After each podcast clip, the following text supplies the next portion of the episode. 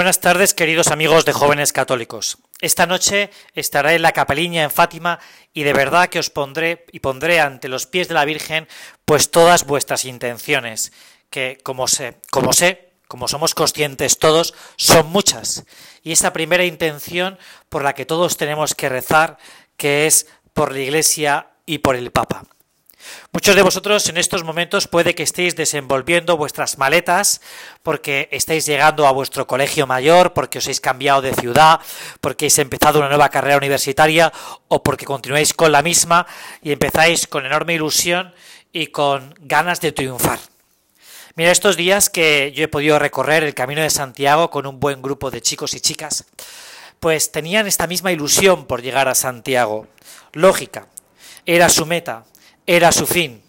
Era eh, la meta y el fin que nos habíamos propuesto desde el comienzo del verano, que era prepararnos para la tarea que se avecina para cada uno de nosotros a partir de esta misma semana. Y es ni más ni menos que esa escuela de enseñar a amar a los demás. Enseñar a amar que no es fácil. Una persona me decía, mientras íbamos, mientras hacía el camino, me decía, yo es que necesito llegar aunque solo sea por mi orgullo. Mira, esta meta de enseñar a querer no se puede apoyar en el orgullo personal de cada uno de nosotros. Se puede apoyar en la misericordia y en el amor de Dios. Porque si confiamos en nuestras propias fuerzas, en nuestra voluntad, en que nosotros vamos a llegar a Santiago, por ejemplo, porque porque porque hay que llegar y no contamos que hay dificultades y que van a llegar pues los dolores en los pies, en las rodillas, en, los tobillos, que van a salirme ampollas, que me van a hacer rozaduras, que, que oye, que ya no veo tan fácil que hay que llegar, pues entonces me vendré abajo. Y este es el peligro que tenemos los cristianos habitualmente. Uno de los grandes peligros que tenemos es el desanimarnos, la desesperanza, el no saber, no contar que lo importante es que Jesús, que Dios nos ayude.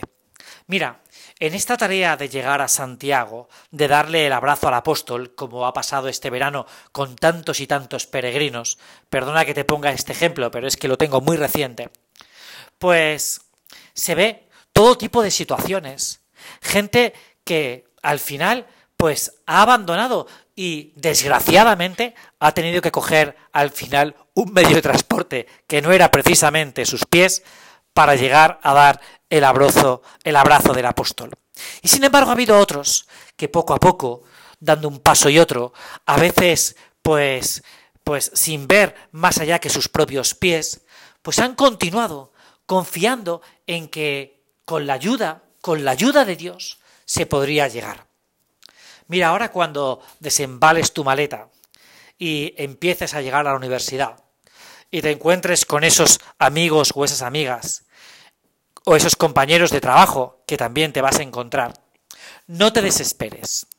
Lo importante es que tú acudas a quien realmente te pueda ayudar. Dos más dos más Dios. Y entonces verás que aunque las dificultades no van a desaparecer, porque va a haber porque sigue habiendo piedras en el camino, porque las cuestas para arriba y para abajo no desaparecen, te vas a encontrar con unos bastones que sin que tú te des cuenta te van a llevar y te van a conducir a la meta definitiva. El objetivo, por tanto, no es enseñar a amar porque tenemos que enseñar a amar, sino a transmitir el amor, que es Jesús mismo, este es nuestro secreto. Nosotros lo que tenemos que ayudar a esos amigos y a esas amigas nuestras es a mirar el rostro de Jesucristo. Esta es nuestra tarea. Realmente quien transforma las almas no somos cada uno de nosotros, sino quien produce y consigue la conversión es el mismo Dios. Por eso, nuestro objetivo no será, oye, vente a confesar. Que sí, que al final será eso, sino vente a ver a Jesucristo que te perdona, que es muy distinto y muy diferente. empezando por la confesión y siguiendo por la Eucaristía y las obras de misericordia y aquellos lugares donde se encuentra Dios, dos o tres reunidos en mi nombre, ahí me encuentro yo con ellos, será donde tendremos que llevar a esos amigos y amigas nuestras. Porque si ellos se encuentran con el amor, al final podrán transmitir el amor y les habremos enseñado a amar. Mira, enseñar a amar no consiste en hacer, consiste en enamorarse. Y enamorarse es una tarea de dos. Es que tú le mires y que él te mire. Y para eso no hay que hacer, sino hay que buscar. Hay que buscar. Hay que buscar el amor. Y lo que hacemos nosotros es facilitar el encuentro. Eso es verdad que supone en determinados momentos el tener que hacer cosas.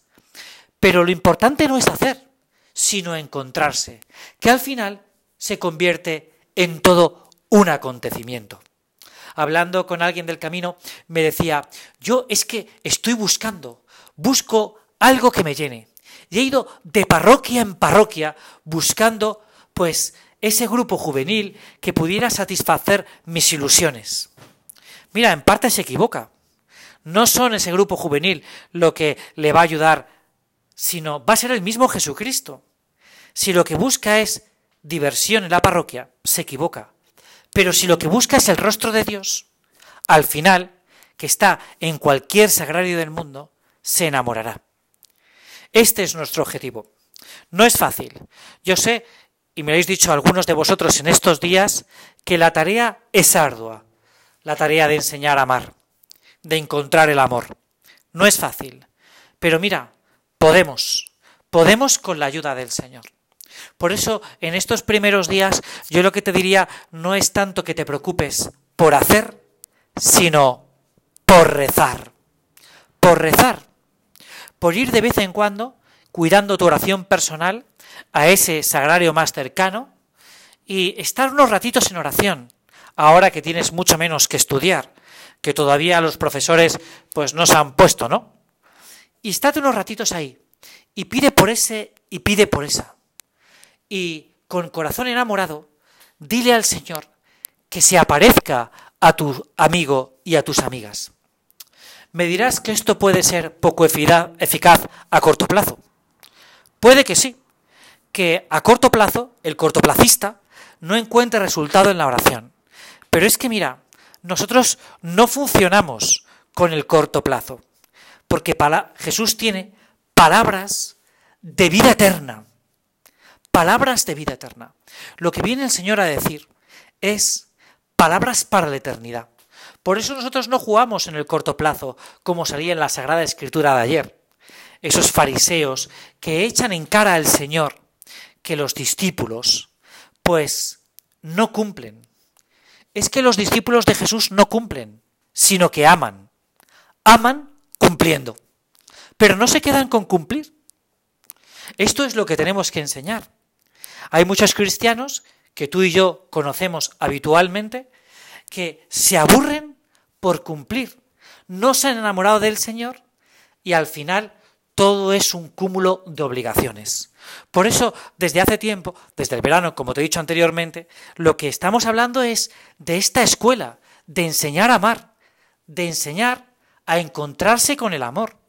Y hasta que esto no lo consigamos, piensa que ese amigo, esa amiga tuya, va a tener un camino muy arduo. Por eso lo que te, animo, te animo fervientemente, ¿eh? Y además con esa oración a los pies de la Virgen de Fátima, es que tú realmente y yo nos decidamos a esta escuela del amor que nos encarecía Juan Pablo II. Juan Pablo II, como ha salido en otras meditaciones de estos lunes, pues ha salido esta idea, la civilización del amor. Una civilización que mira a Jesucristo, que ve el rostro de Cristo, amante, que se ha enamorado de cada uno de nosotros. Bueno, voy a ir terminando ya porque, porque ya más o menos ha pasado el tiempo y me parece que la tarea que tenemos nosotros es apasionante. Y a esto te quiero animar en este comienzo de curso. Es una tarea apasionante, porque a todos los hombres y a todas las mujeres los ha querido Dios, los quiere Dios. Dios no es indiferente al amor de cada hombre y de cada mujer que pisa hoy esta tierra. Tú y yo, por querer de Dios, somos mediadores, nos podemos convertir en mediadores de ese encuentro entre Jesucristo, entre el amor y cada uno de esas personas que están a nuestro alrededor. Por tanto, de que tú y yo nos comportemos ahora que comienza el curso, en este inicio de esta aventura apasionante, como Dios quiere, no dependen cosas pequeñitas, que sí, que se hacen lo pequeño, en lo de cada día, sino muchas cosas grandes. A lo mejor dentro de unos meses, mirando para atrás, mirarás y te quedarás sorprendido de todo lo que has hecho con la gracia de Dios, con la gracia de Dios. Es una tarea apasionante. No mires lo que tienes por delante, sino lo que vas a dejar por detrás. Uno, cuando ya pues va teniendo una cierta edad y mira para detrás, va viendo tantas cosas buenas como Dios hace con los que se comportan como Él quiere, con mayor o menor entrega. Pero detrás de una cierta vida de entrega, de, una, de un poco de entrega, Dios produce el 30, el 60, el 100, el 150 por uno. Porque Dios de un grano, de un granito de mostaza, puede hacer un árbol muy frondoso. Perdonad porque al final, pues me he enrollado un poco más y, y bueno, y me he pasado un poco del tiempo. Contar que este tiempo que me he pasado, estos segundos de más, serán los, los segundos que pondré a los pies de la Virgen para que esta aventura humana sea muy divina porque estamos con porque Dios y porque nosotros y Dios estamos unidos en comunión, unido con con Jesucristo que nos quiere y que nos ama.